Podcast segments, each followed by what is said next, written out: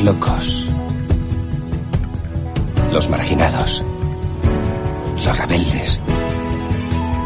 Los problemáticos. Los inadaptados. Los que ven las cosas de una manera distinta. A los que no les gustan las reglas y a los que no respetan el status quo.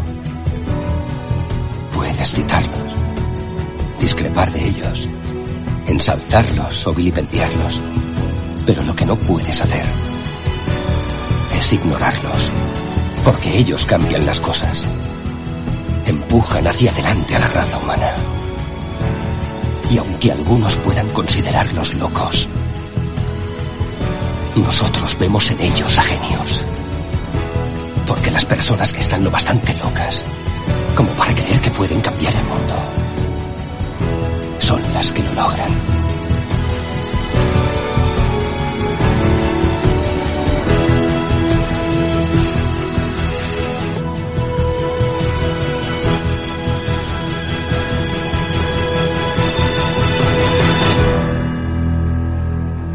Bien, hoy tenemos un mini especial que vamos a hablar sobre los clónicos de Mac, que no es lo mismo los Hackintosh, que eso ya será para otro día. Pero hoy nos toca um, hablar de esos famosos clónicos del 95 que duraron poco tiempo, pero que estuvieron en el mercado.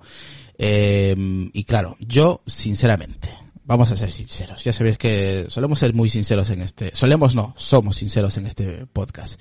Eh, yo no controlo mucho este tema, pero claro, aquí el grupo de, de los colaboradores, los, los compis, pues controlan, controlan el tema. Y hay dos que son unos puñeteros crack, las cosas como son, son, son así, son unos crack. Ya sabes que soy muy, como se dice así, que le gusta mucho a, a, a, a Borja que lo, que lo imita. Soy fan de este hombre. De los Ah, dos, aquí. Aquí. De los dos soy fans. Entonces, bueno, de ti también, de de ti siempre, siempre, forever. Así que vamos a, a darles la bienvenida a los compis de hoy que nos acompañan, ¿vale? Vamos a hablar, no sabemos lo que va a durar este podcast, puede durar una hora, dos horas, vea, vea. estamos en cuarentena, no, no, no vamos a una fiesta ni nada. Pero bueno, vamos a, a presentarlos y voy a empezar con el señor Decar, ya que le nombro al último. ¿Qué tal, Decar? Muy buenas. Los, los últimos serán los primeros. Pues nada, aquí seguimos en esta fiesta continua. Eh, me habéis sacado de la discoteca. Eh, Sí. Me he venido, me he venido. Porque iba a salir de disco, pero eh, me, me habéis quitado el plan y he dicho, va, voy a hacerles un favor no verme en la discoteca.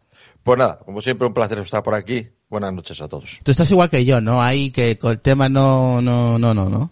Nada, nada, poquito. Yo, del, pero de qué, de la cuarentena, como dices tú. Ah, no, hombre, vete a la mierda. De, de los clónicos del, Ah, ¿de del episodio. No, yo, estoy, yo estoy, ya, ah, no, no, no, lo llevo bien, yo lo llevo bien, no, no tengo problema. Las vueltas para decir no. En fin. Pues nada, Decar. Eh, vamos a pasar seguramente un buen rato hablando de, Sí, de cosas viejunas. Así que nada, vamos a mm, hablar con, o mejor dicho, pasar el micrófono a nuestro compañero Adrián, que es un crack también en este tema, y en varios, por supuesto. Eh, ¿Qué tal, Adri? Muy buenas. Muy buenas, como cosas viejunas. O sea, por eso empezaste por Deca, porque es el más viejo de... Obvia, obviamente. ¿Qué Lo has pillado, ¿no? Lo has O sea, pillado. el programa de hoy se va a llamar Dices tú de Mili. En fin, gracias. de la mini. Gracias Claro. por pasarte por aquí, eh, Adri. Vamos a... Tocaste en la residencia, salimos nosotros y queremos hacer. Claro, yo he ido, en- yo he ido conforme de, del más mayor al, al, al más, al Claro, más joven. ahora más jovencito, Borja. Así que nada, eh, vamos a presentar al señor Retro, a Borja. ¿Qué tal? Muy buenas. Propicios días, tardes o noches. Yo hoy me siento joven. Por eso es que te, te, te nombra el último, porque eres el más jovencito de todos. Sí, sí. Bueno, perdona. Estás tú también, ¿eh? Que Bueno, bueno, bueno.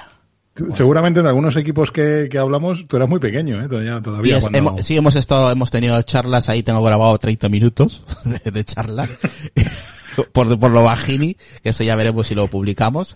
Eh, y luego, pues, sí, hemos estado hablando un poquito de las pantallas, de los ordenadores que habían de la época, y claro, yo tenía aproximadamente 10 años.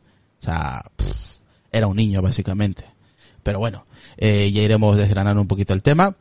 Mientras, eh, pues quiero que me diga Adrián, o el que quiera, por supuesto, ¿qué es un clónico? O sea, como se, pues, como os comenté hace, hace unas horas, eh, claro, yo hice la búsqueda por internet, tú pones clónicos de Mac y lo primero que te sale en realidad, pues es un Hackintosh. Y claro, aquí los compis me han dicho, no tiene nada que ver.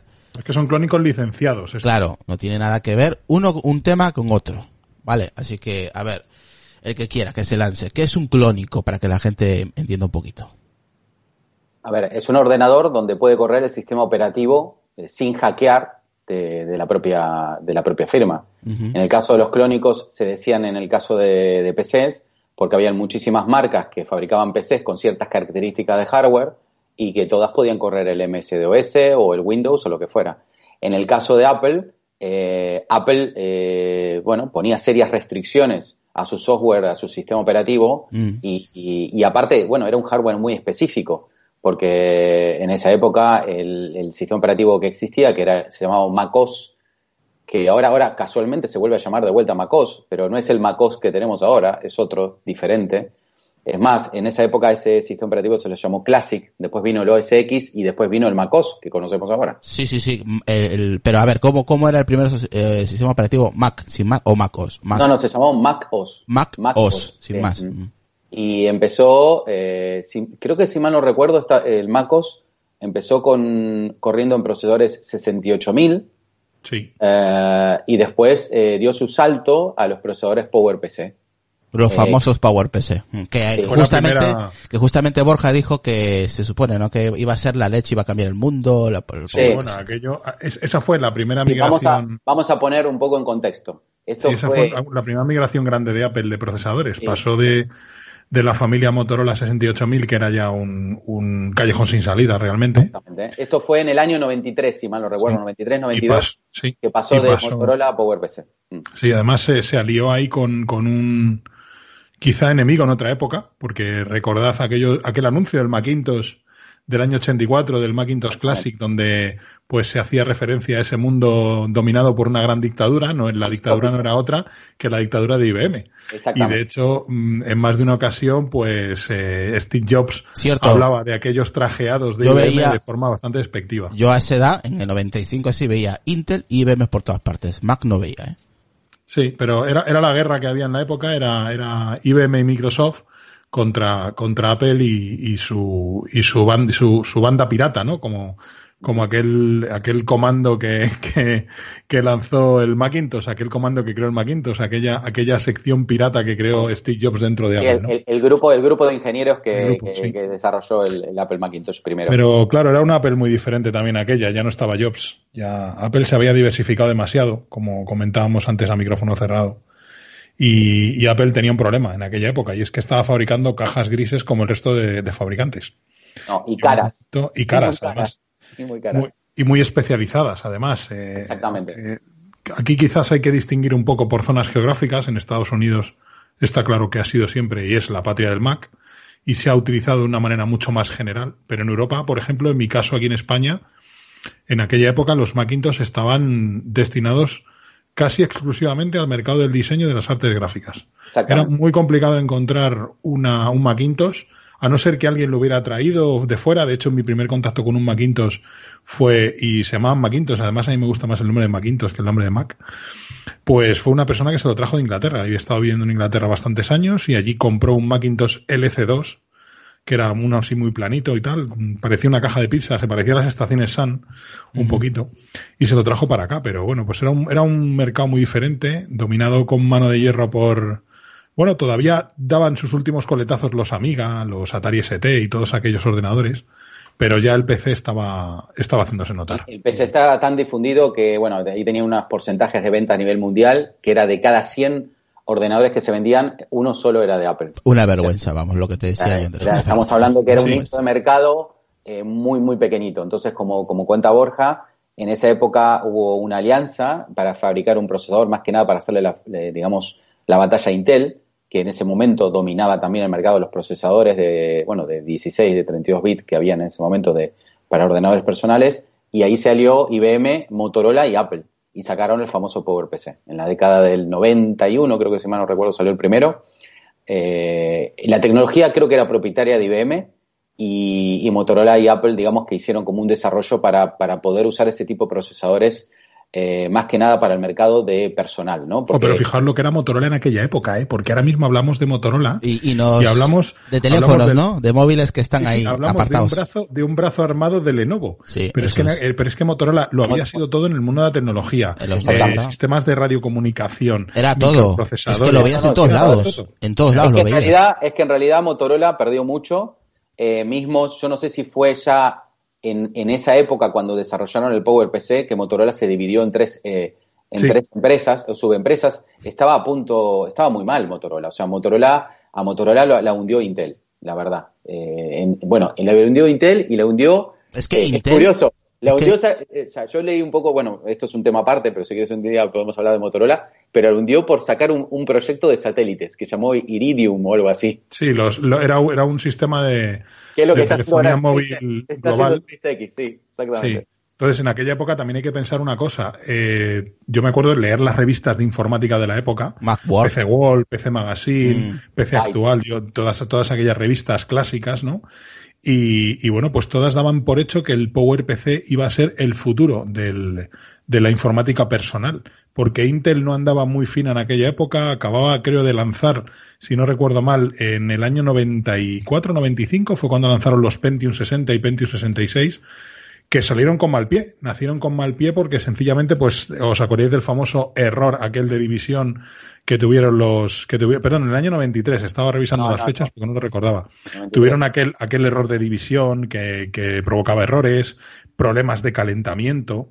Entonces, los procesadores PowerPC prometían ser eh, mucho más eficientes desde el punto de vista energético, eh, mucho, con mucho más rendimiento y, y prometían el futuro de la microinformática. O sea, básicamente Intel eh, se veía fuera del mercado. O sea, o mejor dicho, muchos analistas veían a Intel fuera del mercado. Luego Intel reaccionó, sacó los MMX, sacó procesadores con varios núcleos, ya toda la historia que conocemos, y aquello se, se acabó, ¿no? Pero, y los PowerPC hoy han quedado relegados, lo cuento a modo de curiosidad, para ciertos microcontroladores y equipos industriales y para, para controlar sondas espaciales. O sea, muchas dar- de las sondas y de los rovers que se lanzan son con una versión especial del procesador PowerPC que, que tiene la particularidad de que pues permite mayores dosis de radiación en el espacio exterior y hace que funcionen correctamente, porque un ordenador convencional de los que tenemos en nuestra casa en el espacio exterior seguramente no funcionaría, se freiría o empezaría a dar errores y, o no encendería, se bloquearía por la radiación de fondo en el espacio, ¿no? Ah, Así que fijaos cómo ha cambiado. Otro, detalle, dos detalles más que quiero decir sobre PowerPC es eh, la Xbox tenía un PowerPC, eh, algunas eh, la PlayStation 3, si mal no recuerdo, también tenía un PowerPC. O sea, que realmente, eh, y, y acuérdate la Xbox, la, creo que fue la 360 la que le incorporó, eh, pasó de la Xbox normal a la 360 y el, el, el desarrollo de, digamos, de cómo eran los frames por segundo o cómo mejoró el tema de- del videojuego en aquella época fue bestial. Y otra historia, otro tema que también es importante, la tecnología que está por debajo de fabricación de lo que es la tecnología RISC del PowerPC es la que tenemos hoy en día en los procesadores de los móviles. En los ARM de los móviles, empezando por los de Apple. Exactamente. Qué curioso. O sea, qué curioso que todo vuelve, ¿no? O sea, al final, eh, y aparentemente es el es lo que siempre hablamos, ¿no? Que, que en el futuro aparentemente puede haber un Mac con ARM y hoy en día tenemos iPad que tienen tanto poder, bueno, A ver, como, como un Intel. Contarme. Pero bueno, vamos, vamos al año porque nos fuimos al carajo. Como sí, siempre. por eso, contarme. No, no os desviéis tanto, venga. Muy importante el contexto. Año 95. El Atlético de Madrid gana dos copas, ¿no? Me acuerdo. Pero Muy ¿qué tendrá que ver eso? Solo si- 95-96, el año del doblete. Bueno, menos mal que lo voy a editar. Continúa. ¿Por qué? Vale, muy importante, está el cholo. Respuesta para eso. Uy, me dice, ¿Puedo ayudar con alguna otra cosa? me dice Siri si tengo una respuesta para ello. No, Vale. te va a decir que... eh, ¿Cómo? No. Venga, continúa. Aquí no se habla de fútbol, sigamos. Vale. Pues nada, seguimos. Entonces, bueno, año 95. Eh, en realidad fue, empezó en diciembre del 94. Lo dirigía un tal Gil Amelio, que lo habían reemplazado hace muy poquito. Duró, el pobre tío, duró tres años en Apple. Creo que fue la peor parte de Apple. Se fue, se fue el anterior, el de Pepsi, que lo habían echado el, el Consejo de, de Administración, y lo metieron a este tipo. Bueno, este tipo mm, vio que lo que hacía la competencia. Entonces dijo, hostia, si, si el, el, el, dúo Microsoft-Intel va también con el tema clonar, por ahí lo que hay que hacer es clonar. Entonces lo que, lo que decidieron es dar licencias a- a fabricantes, que en principio no sé bien cómo se eligieron los fabricantes, porque los primeros dos fabricantes que empezaron en el año 95 a, a- a sacar un producto, un ordenador que sea compatible con, con Apple fue Power Computing, que era una empresa que no la conocía ni Dios, no sé de dónde salió, dirigida por un, por un tío asiático y con el apoyo de Olivetti, que le estaba, estaba mirando la historia de Power Computing, con dinero de Olivetti, así que no sé de dónde salió. Y otra empresa se llamó Radius, que sí era una empresa conocida, era una empresa que la habían formado ingenieros eh, de Apple de la época de- del famoso grupo este de piratas del Macintosh, y que en esa época esta empresa hacía muchos, o sea, se han fabricado monitores muy, muy buenos para, para Apple. Eh, es más, eh, fueron los primeros creadores los, los, monitores vertical, ¿no? Para lo que es edición de, de páginas enteras. O sea, en esa época no, hasta que después Apple sacó su propio producto, pero bueno, ellos fueron los, los primeros, ¿no? Entonces sí, sí que era una empresa que, bueno, que, que- que tenía, digamos, bastantes conocimientos. La idea de esto era, era simple, era yo le licencio, te doy, te doy una licencia, me pagas un dinero, en esta época, en el año 95 fueron 50 dólares, y estas empresas fabricaban unos ordenadores que ellos se encargaban de vender con el software que mantenía Apple. O sea, digamos que Apple eh, le daba el System, creo que en esa época era el System 7, y el Mac OS 7, perdón, no el System 7, y, lo que hacían era, bueno, ese, o sea, cada ordenador de esos venía con, con su eh, Mac OS 7, ¿no? Y con sus actualizaciones. Yo lo que no sé es si las actualizaciones las cobraba Apple, supongo que las cobraba Apple, porque también sacaba dinero por eso, ¿me entiendes? O sea, Bueno, era como Apple, siempre sacó dinero de- de- por todo. ¿eh? eso no, eso no lo tengo muy claro, pero me imagino que sí. Eh, bueno, eh, aquí pasaron dos conceptos en ese año 95. Eh, Power Computing sacó una línea de ordenadores que la idea era que fueran más baratos que su correspondiente parecido en Apple. Radius, al contrario, lo que hizo fue sacó productos más caros, pero más caros y agregándole cosas que Apple no quería poner en equipos. O sea, que digamos que los mejoró. Es más- Aquí, mira, aquí en el chat nos dice Otto que, que sí, que cobraba, vamos, las cobraba. Sí, seguro, ¿no? Sí. No, ya, ya- ya sé que cobraba es Apple, es Apple. Al- Algo que Pero no lo cobre que no Apple, sé, dime. lo que no sé es cómo hacía con las licencias. Si Apple le cobraba los upgrades a las empresas estas, y estas empresas a su vez le mandaban los discos, porque en esa época se mandaban discos. Bueno, para dar una idea, para poner un poco en contexto, porque claro, hoy hablamos de discos duros o lo que fuera, pues el, el disco duro que venía con estos equipos eran de 2 gigas y venían con 500 megas de RAM o 700 megas de RAM. O sea, Mira, aquí nos dice Otto, dice, tengo Mac desde el 86. Joder, yo tenía un año. Creo que soy más viejo que Decar. Uf, eso ha dolido, ¿eh? Espera, espera, esto, esto va para ti, Otto. Soy fan de este hombre. Ah, Aquí, Otto. aquí. Ha nacido un nuevo amor, Decar. Venga, y, continuamos. y bueno, entonces eh, Power Computing, digamos que sí, eh, aprovechó un poco el tirón, eh, fabricó bastantes modelos. Igual toda esta, toda esta movida duró bastante poco. eh. Esto fue año 95, Mm. 96 y, y- y un poco del 97. Hasta que, hasta que llegó Steve Jobs en el 97 y bueno. sí, porque en esa época estaba en Next, ¿no? Claro, estaba en Next, Mm. eh, esto estaba dirigido por, por esta persona que dije, Gil Amelio, y cuando volvió en el año 97 Steve Jobs y bueno, reemplazó a Gil Amelio, pues eh, una de las cosas que dio de baja es todo este tema de, De, las clónicos, licencias. Sí. A, a- a posteriori, eh, eso fue en el 95, en el 96 se sumaron otras empresas más, eh, Motorola, que es muy conocido, Daystar, que no es, no es tan conocido, pero era una empresa que hacía pequeños upgrades para los Mac, por ejemplo, le metía, no sé, procesador matemático, le metía más caché de L2, o sea, diferentes tipos de cosas, o Umax, que era un gran fabricante de escáneres, Eh, por ahí no es tan conocido en el mundo PC, pero en el mundo de Apple eh, A la gente, mira, este es, a ver, este es un episodio muy cafetero para gente muy viejuna.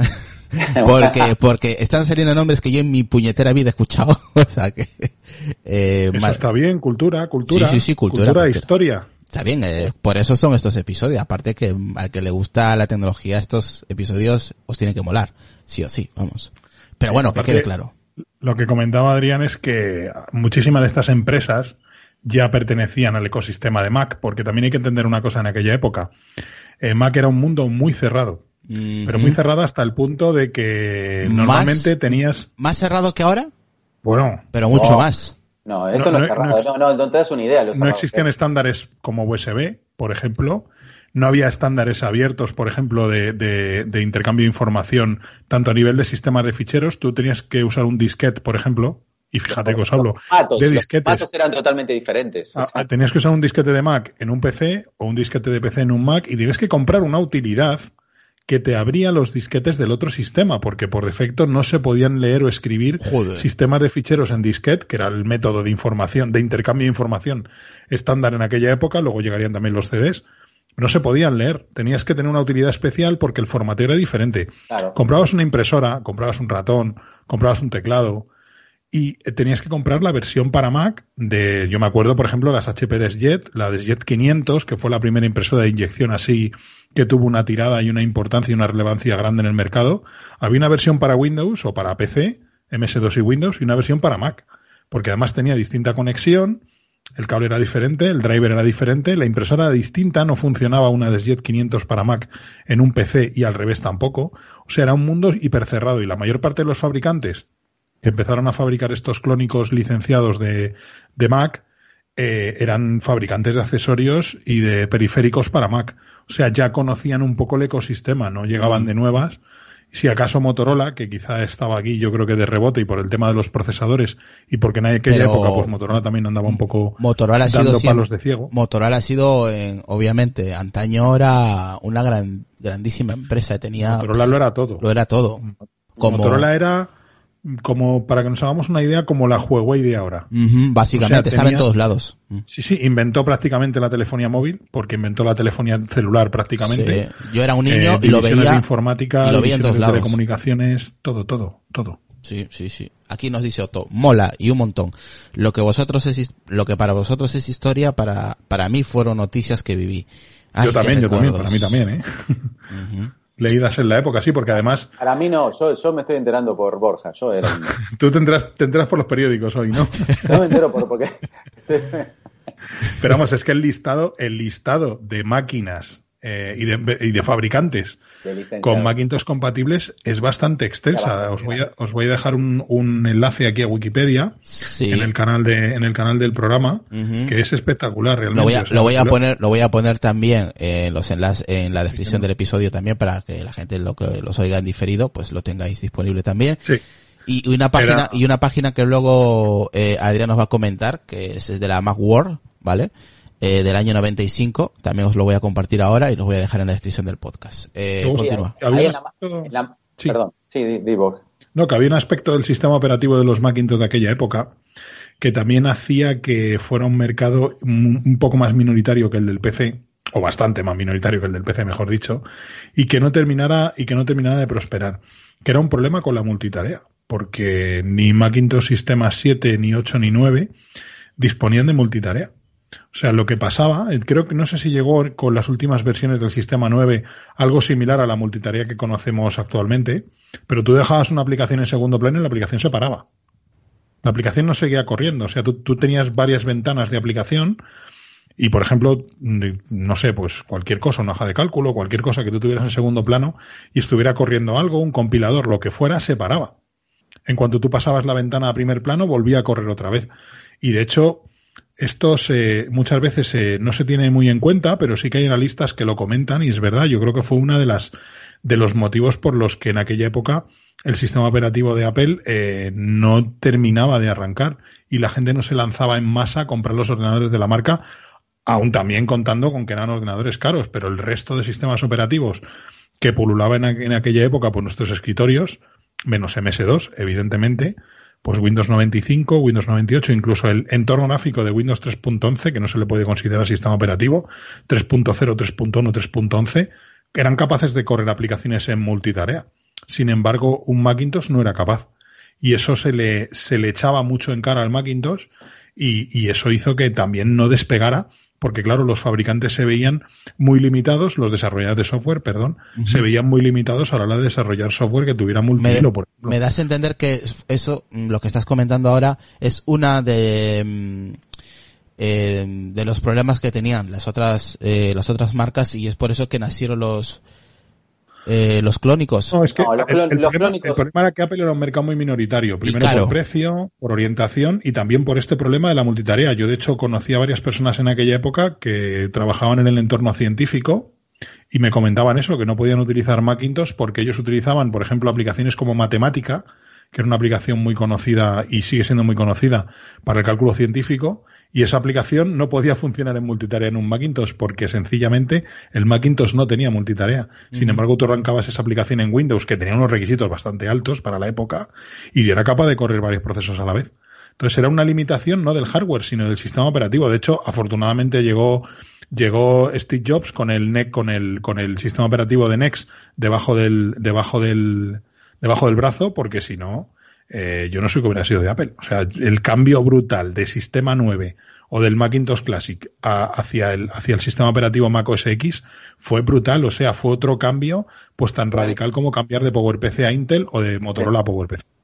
¿Qué te iba a decir? Pero igual yo creo que más que nada estaban dando mal, no yo creo que no, no era por el tema de la multitarea, o sea, para mí era simplemente porque estábamos hablando de que era 1 a 100, o sea, primero que eran muy caros los equipos eh, y tenías razón, solamente en, el mundo de artes gráficas, o sea, eh, es lo único que se veía, entre comillas, pero bueno, también se ya en esa, en esa época Windows también hacía, eh, hacía su, su, tema, o sea, había programas como Corel, apareció el Photoshop para, para, para, Windows. Utiliza el Corel, el Corel Draw, pero en Windows. claro, pero ¿qué, ¿qué, te quiero decir? Que es verdad que cuando yo empecé en el mundo gráfico, lo único que había era Apple, pero después cuando Windows se puso un poco más las pilas, empezó a aparecer Windows. Entonces la diferencia era que si vos te comprabas un Mac, eh, con ese mismo dinero te comprabas tres PC. O sea, era más o menos así. y, hacías lo mismo, entre comillas, ¿no? Lo mismo entre comillas. Por aquí dice Otto también, que me olvidé de comentar, dice, no os olvidéis de mi querida Cuadra 8000, 800, perdón. sí, sí, la, línea era la, esa era la más alta. ¿eh? Era la línea más alta de gama, entre comillas. Antes había otra que se llama Performa, que era la línea más, más económica que había de, Apple. Pero eh, yo creo que el problema que había ahí, ¿por, qué hizo el tema de este clona, de clónico? Más que nada porque lo querían era coger mercado. Dijeron, bueno, ellos, ellos no eran capaces de hacer un producto más económico, porque no eran capaces, Apple no era capaz, no sé bien por qué, y dijeron, bueno, vamos a dejárselo a otro, a ver si lo puede hacer más económico con, nuestra, con nuestro propio sistema, y de esa forma por lo menos agarrar un poco de dinero. Lo que pasa es que, claro, le salió mal eh, a tal punto que, bueno, dentro del artículo que te había pasado, eh, eso me encantó, que decía, eh, ¿dónde está? Dice, las ventas no fueron muy bien y los Mac pasaron de vender 4,5 millones de unidades anuales en el año 95 a 1,8 en el 97.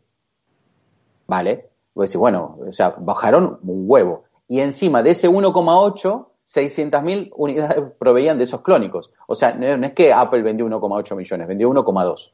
Porque los otros 600.000 lo vendieron los clónicos, con lo cual lo que estaba pasando era que se estaba autocanibilizando, porque mucha gente eh, prefería más, por ejemplo, había, era curiosísimo lo que estaba pasando, era, estaba el tío, o sea, realmente había poca gente que podía comprar un Apple, ¿no? Pero el que, el que no podía comprar y le faltaba poquito, pues por eso compraba un Power Computer porque salía un poco más barato. Y el que se lo podía comprar, en vez de comprar el de, el de Apple, compraba el de Daystar o compraba el de otra marca porque era mejor que el de Apple.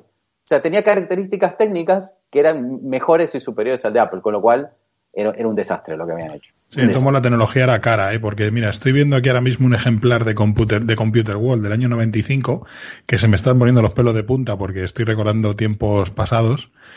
Y por ejemplo, podías encontrar que un PC de HP, que era una marca para la época cara, y bueno, siguen siendo más caros que un clónico montado por ti mismo, pero, pero bueno, en aquella época era más cara y estamos hablando de un ordenador sin monitor 1.639 dólares de la época, del año 95, ¿eh? Ojo, eh, hoy por 1.639 dólares te compras... te compras un PC bicho, ¿vale? Pero para darte una idea, eh, por ahí estamos hablando que el, que el clónico salía a 3.000 dólares. Sí. Y el de Apple, pues 4 o 5 Y el de Apple, 4.000, 4.000 y algo.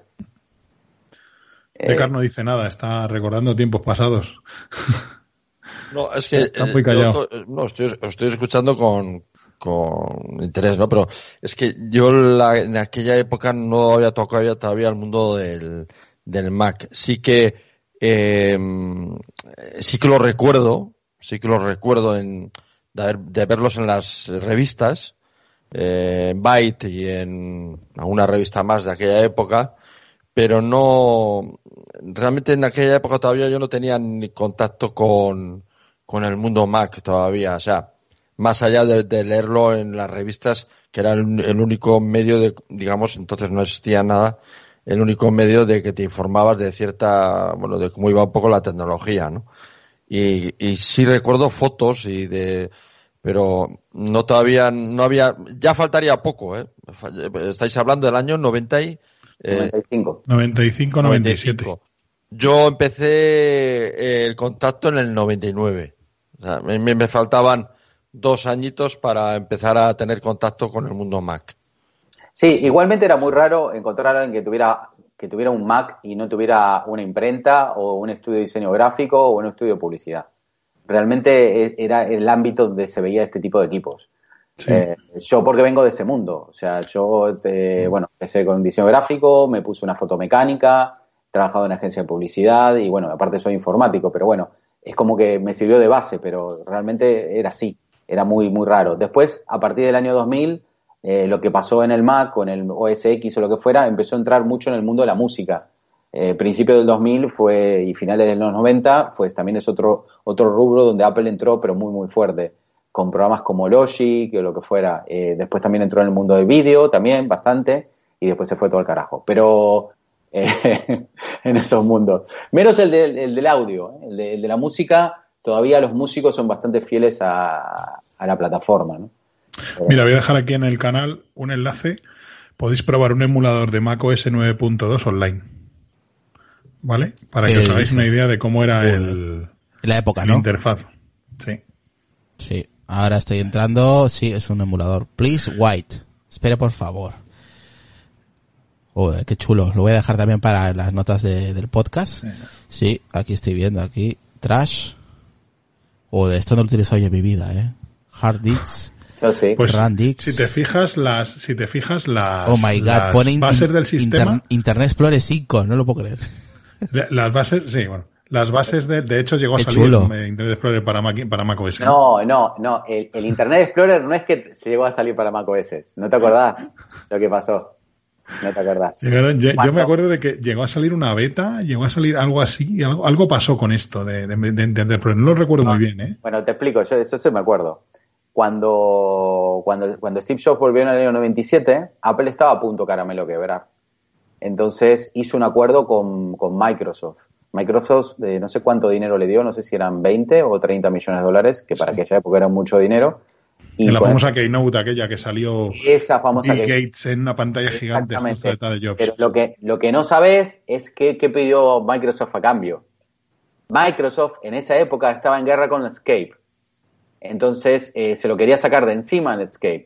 Y Netscape venía en el sistema operativo, venía preinstalado. O sea, normalmente casi toda la gente que usaba Mac usaba Netscape, no usaba Internet Explorer. Entonces, en esa época lo que pasó fue que eh, a partir de, ese- de, esa, de, esa, de esa alianza, por decirlo así, o de esa ayuda de Microsoft, Microsoft, aparte de llevar su buen paquete de acciones, que le fue un muy buen negocio, eh, todos, los, todos los Mac que salían en aquella época venía preinstalado el Internet Explorer y no Netscape. Es una historia bastante interesante. Sí, bueno, también hicieron el compromiso de lanzar eh, Office para Mac OS. exactamente, que bueno, nunca anduvo muy bien, pero bueno. No, no, sigue sin andar bien realmente. Este, sí, fue un, bueno. fue un pacto, fue un pacto y es bastante interesante esa historia también. Es una historia que, que da para rato. Yo, yo vi un documental de eso, de cómo, cómo eh, Microsoft, digamos, se puso en plan mafioso y terminó haciendo, destruyendo a Escape. Mm. Es que hubiera sido muy triste, más que nada desde el punto de vista de la competencia. Hubiera sido muy triste en aquella época que Apple hubiera terminado en manos de un competidor, Mm. porque el mercado estaba como estaba. No, eh, en realidad, en realidad no sé si sabías, pero eh, Microsoft necesitaba, necesitaba Mac. O sea, esto fue una operación muy, muy genial de parte de Bill Gates. Bill Gates, eh, con, con, con ayudar a Apple, se sacó varios problemas. Primero, atacó muy fuerte a Netscape, que era que se lo querían sacar de encima. Segundo, ganó un paquete accionario que ganó más dinero que después de los últimos 10 años que estuvo trabajando Microsoft, porque Apple creció muchísimo en las acciones. Y tercero, se salvó del, del tema antimonopolio que le estaban haciendo en ese momento. O sea, si Apple dejara de existir, o sea, eh, ellos no tenían una base de cómo defender de que no era un monopolio. Porque no podían decir que había otro, porque al, al existir Apple decían, sí, hay otro sistema operativo, ¿sabes? Pero la gente no lo usa, pero no es un problema mío, ¿sabes lo que te quiero decir? Porque si, si no existía Apple, sí había un problema de monopolio. ¿Tú te acuerdas lo que pasó con los famosos... Bueno, pero es que en, en- Microsoft lo han investigado, en, lo investigaron en Estados Unidos, lo investigaron en Europa perdón, y no hasta hace mucho. Recordad aquellas versiones de, no sé si algunos recordarán, las versiones de Windows N, que eran las que no incorporaban Internet Explorer ni Windows Media Player. Porque era por lo que a Microsoft se le acusó de monopolio, es decir, de incluir con su sistema, fijaros, fijaros qué absurdo, ¿eh? de incluir con su sistema operativo un navegador de Internet y un reproductor multimedia. O sea, realmente hoy en día no concebimos un sistema operativo sin esos dos elementos. Son dos elementos que consideramos básicos. Bueno, pues hubo una época que persiguieron a Microsoft precisamente por incluir estos dos, eh, estos dos programas dentro de su sistema operativo y no facilitar a los usuarios que cuando instalabas el sistema operativo se descargaran otro navegador. De hecho, durante una época, cuando instalabas Windows, la primera pantalla que te salía era elegir un navegador y podías elegir los de, el de Microsoft, Internet Explorer, o instalar Mozilla, instalar eh, Opera. No sé si Safari llegó a estar en ese en ese, en ese menú, porque Safari, recordemos que tuvo versión para Windows. Sí, tuvo versión para Windows, muy mala, muy mala. Eh, durante una temporada funcionó relativamente bien, luego empezó a caer en, en desgracia y fue una manera también de Apple de extender su motor de WebKit que todavía sigue utilizando en los navegadores, tanto de iOS como de, como de macOS. Pero bueno, pues Microsoft tuvo ahí una persecución durante unos años que yo no lo vi normal, porque bueno, pues eh, si tienes un producto mejor, al final el producto se va a utilizar. De hecho, durante un tiempo Mozilla tuvo una cuota de mercado mayor que Internet Explorer, porque Internet Explorer era muy malo.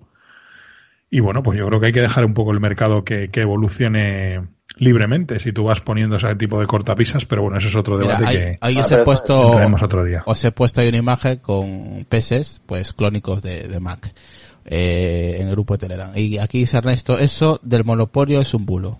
Vamos, para él no existió. No existió, pero lo, el hecho es que le persiguieron. y tuvo problemas. hay un documental de Bill Gates, ¿no? De, el tío se súper deprimió. Eh, porque él, él, no sé si lo vieron ustedes, no sé si está en Netflix o lo que fuera, de, de todo lo que pasó el tipo por, para defender a Microsoft. a, tal recordar, punto, a, tal punto, que se fue de la empresa después. Cuando durante una época Bill Gates era, era, eh, o sea, era el anticristo. O sea, mm, se le considera, o sea, era un personaje eh, muy impopular. Y claro, también hay que pensar las prácticas de Microsoft en la época, que bueno, de esas hablaremos otro día, porque eso sí que es otro melón que nos puede dar para varias horas. El tema de, Microsoft en sus años malos, o sea, realmente era, era no para, no para, no para una investigación antimonopolio, pero para otro tipo de investigaciones sí, porque la verdad que era, era, tenía, desde tanto desde el punto de vista técnico como desde el punto de vista comercial, tenía unas prácticas un tanto discutibles. Que la Microsoft de hoy en día no es la Microsoft de hace 10 años ni por supuesto la de hace 20, cuando estamos hablando de todo este tema. Vamos a leer un poquito los comentarios, dice Álvaro. Yo me acuerdo que cuando llevaba mis trabajos a una eh, pre-imprenta, para sacar... Preimpresión, se llamaba preimpresión. Para, bueno, aquí pone preimprenta. Para sacar, para sacar película negativa de una Linotronic, llevaba un disco zip drive y lo leía en una cuadra, eh, me parece siendo, me parece siendo que yo trabajaba en PC, SideDrive lo leía perfectamente en Mac, aún viniendo de un archivo de PC. Eh, no, lo que pasa que el zip drive, eh, vamos a ver, eh, a ver, después sí, lo que está diciendo mm, Borja es que, vamos a ver, si tú el zip drive lo formateabas en, bueno, voy a ser un poco técnico, pero bueno, en FAT32 o en mm. FAT, vale, después había software de Apple que te permitía leer ese, ese aunque estuviera aunque estuviera en FAT mm. aunque estuviera en FAT pero pero no era un no era un no era un formato que leía de por sí el sistema operativo y ya venía nativo eso empezó a aparecer en OS X eh, el OS X que eh, mira eh, OS X que a, día de hoy si mal no recuerdo yo no sé Catalina si lo hace pero bueno creo que no a día de hoy Catalina no puede escribir en NTFS que es un formato y creo que XFAT tampoco o sea por ejemplo los sistemas operativos de Apple pueden leer hoy en día creo que cualquier tipo de, formato de PC, pero no puede escribir todo, solamente puede escribir o FAT o FAT32. Pero creo que XFAT y NTFS no lo puede escribir. Y dice ¿Sabes lo que pasa? Que estoy buscando información de aquellas utilidades de Mac para leer discos de PC, pero son tan antiguas que no encuentro información. No, pero yo las tenía. Sí, me acuerdo, me acuerdo, no me acuerdo bien el nombre, pero me acuerdo que para poder leer, sí, sí, pero lo hacíamos. Porque normalmente yo, yo he tenido... Había, aplicaciones específicas de PC para leer discos de Mac. De Mac. Y, al revés igual. Y al revés también, sí. al revés también, porque el Macintosh Classic no leía los formatos de disco, de disquete de, de floppy de tres y medio. Ay, de- floppy, PC. qué épocas, floppy. Sí, a ver, lo que, lo que, lo que decimos es, el, el, el, el aparato en sí, o sea, lo físico era lo mismo. Lo que cambiaba es el formato, es como un disco duro. Tú compras un disco duro y lo tienes que formatear. Lo- si lo vas a formatar en Unix, por ahí lo formateas en X4, o, o lo formateas en, en, en NTFS, o lo formateas en HPFS para Mac, o el nuevo sistema que llama, ¿cómo se llama? APS, ya no- es que no me acuerdo. Vale. Entonces, eh, ese es el formato. El APFS, sí. APFS. Lo que estamos diciendo es que en aquella época los sistemas no venían con esos formatos. Yo supongo que será por un tema de licencias. O sea, era para no pagar la licencia. De hecho, recordar que se vendían disquetes preformateados. Sí. La- el, el tamaño de, de almacenamiento en el PC eran 720K o 1,44 megas. Sin embargo, los Macintosh utilizaban 800 megas, de 800K, perdón, de, iba a decir 800 megas, 800K en los floppies de doble densidad. Entonces había que reformatear los discos y de hecho había discos muy malos, algunos que eran muy malos, que no podía formatearlos para Macintosh porque estaban preparados para 720. Ah, sí, sí, no, pero eso era, eso era porque el, el magnetismo del disco, estos los de tres y medio, porque Ap- Ap- Apple creo Sí. que nunca, nunca usó disco de 5 No, no, pasaron, pasaron de, bueno, en el Sí, Apple II en sí. Apple II sí. En el Apple II sí, pero en el Macintosh ya trajo las famosas disqueteras, que fue el primer ordenador, de hecho, que incorporó disquetera de tres y medio, yo creo. Bueno, en eso, en eso Apple siempre fue bastante puntera, en incorporar tecnologías nuevas. Y en Yo me acuerdo de quitarlas. tecnología. Y en quitarlas también. Y en quitar cosas. Eso también, eso no te quepa la menor duda. Eh, en quitar no te quepa la menor duda. Eh, pero, pero en ponerlas también. Por ejemplo, yo creo que se han, adelantado mucho, a, veces demasiado rápido. Eh, bueno, tema disqueteras, me acuerdo que fueron los primeros. Lectoras de CD, no sé si también fueron los primeros. USB, yo creo que fueron los primeros. Yo los primeros cosos USB los vi en, un, en un Mac. Antes, porque en esa época en, en PC tenías el, el RC232 y el Centronics para, para, la- para las impresoras. Eh, y el tema de red tenías esto que eran eh, cable coaxil, eh, VNC, o no me acuerdo cómo se llamaba, pero no, no, no había otro tipo de conexión. ¿Qué más incorporó cosas nuevas Apple? El AirPort, el tema del Wi-Fi o el Wi-Fi, como lo quieran llamar. También fueron unos primeros. Yo no, no he visto el. pero ¿qué pasa? Se adelantaron. Por ejemplo, el fireware. El fireware es algo que no, no funcionó. Yo me acuerdo del fireware, que eh, más, debo tener ahí un montón de adaptadores fireware que me salía una pasta gansa. Sí. Eh, o los discos SCSI. No sé si se acuerda de eso, los discos SCSI. Sí, Bueno, pero lo, sí. joder, lo que pasa es que los discos es casi, Las sí redes que, SCSI. sí que se han usado mucho Sí, en, pero en en mercados. PC nunca, nunca los veías. ¿eh? En PC, en PC sí, en PCs de gama muy alta y de cierto, para ciertas tareas, eran infinitamente más rápidos que los IDE y los MFM, y los MFM de la época. De hecho, en servidores no se usaba otra cosa. O sea, en, en, y de hecho los discos SAS que tenemos ahora y que tenemos hasta hace poco son serial de SCSI. O sea, son, son, eh, son eh, evoluciones de toda aquella norma. Y luego estaba el, el SCSI, el FAS SCSI, el Ultra Wi-Fi SCSI, el Ultra Wi-Fi SCSI 2. O sea, eran, eran normas de disco que el problema que tenían es que las controladoras eran muy caras. Porque tú normalmente, tú en la placa base tienes una controladora IDE o MFM y para usted de contar. Y luego los SATA Sí. pero para ciertos eh, usos pues era más mm, era mejor poner un SCSI porque el rendimiento era mucho mayor sobre todo en escritura simultánea y en lectura simultánea y tú tenías que poner una controladora y a lo mejor te costaba más la controladora que el disco tenías que poner una tarjeta pinchar una tarjeta especial para conectar esos discos y que fueran reconocidos por el ordenador y eran tarjetas carísimas No, no, las carísimas. tarjetas caras, los discos eran caros. También, me acuerdo, también. Me acuerdo de, de hacer hasta redes con SCSI. Vos sal- salías un cable SCSI hacia una lectora de CD-ROM, de esa lectora CD-ROM salías Sí, a eran un- a un encadenados. y en el, y en el Sí. último tenías que ponerle como un, un terminador un terminador. sí, me acuerdo sí, cómo era. sí, porque se permitían Eso sí he usado yo. Sí, eso sí he usado. Sí, discos en SCSI que eran carísimos. Sí que he usado yo de esos. Y se saben sacar cables de. Sí, Ahí está, sí. dice, Sí, dice Álvaro, dice, sí. "Zip- mi zip drive era SCSI en lugar de IDE, el mío también. Y es El- más, el- antes del el zip mío era de drive- puerto paralelo Antes del zip drive tuve otro que eran unos cartuchos que se llaman Bernoulli, la marca Bernoulli. Bernoulli. Eh. Muy buenos. Esos funcionaban bien. sí. Esos he usado yo también. Acá, a otro dice Otto usaba Jazz. Jazz era como una segunda evolución del zip. El zip El eran de 100 megas. E- Eso, ese- eso era lo peor. Lo peor. El I Omega, no, el I Omega se hizo muy Y barato. Omega, vamos. Eso, eso, eso era un timo De hecho, terminó. Se popularizó terminó con- bastante, ¿eh? El Yo, tuve, yo tuve una unidad zip. Primero tuve una unidad zip eh, puerto paralelo y recuerdo que se la vendí a un amigo y me compré una, una interna que iba por IDE. Y... Ah, sí, habían internas por IDE, me Sí, acuerdo. había interna. Yo tuve una IDE y no tuve el famoso clic de la muerte y durante pues esa, aquella unidad zip la estuve utilizando pues mucho tiempo. O sea, hasta que básicamente se abarataron las grabadoras de CD, yo estuve utilizando esa unidad zip y tenía bastantes discos zip y toco madera, no tuve, no tuve el problema. Pero mucha Entonces, gente pues, tuvo el problema. Mucha suerte, ¿eh? Y ese producto, tanto el zip como el jazz, casi acabó con, bueno, de hecho acabó prácticamente con iOmega. O sea, No, no, porque o sea, eso era un timo legal. Te lo digo yo, que Ah, bueno. nos dio muchísimos problemas, pero muchísimos. Y, Sí, y teníamos muchísima información de altísimo valor. Digamos, no sabíamos qué hacer con ella porque en aquellos tiempos era, eh, o sea, Sí, era difícil Era- almacenar o sea, grandes un cantidades. tera, eh, un- claro. un Sí. tera era una, una locura, eh, o sea, para guardar. Ustedes no usaron la cinta. Habían unas cintas de 8 milímetros para. Sí. Sí, y las traban, las cintas no- traban. Sí, que lo traba. tuve alguna, pero no, eso no lo llegué a usar yo. Lo, lo que sí usaron algunos clónicos de Macintosh fueron los famosos Floptical. ¿Os Eso acordáis de los discos Eso magnetópicos? Eso sí. sí. Eso también Y me eso sí que funcionaban bien. Sí. Eso sí que funcionaban bien. Telediario, no sé por qué. Eso Eso funcionaba muy bien. Sí, que es, que es el disco que se ve en la película eh, Misión Imposible. Misión Imposible 1, efectivamente. Eso es. Efectivamente. Y, De y eso sí que hecho, funcionaban bien, ¿eh? sí, sí, funcionaban bien.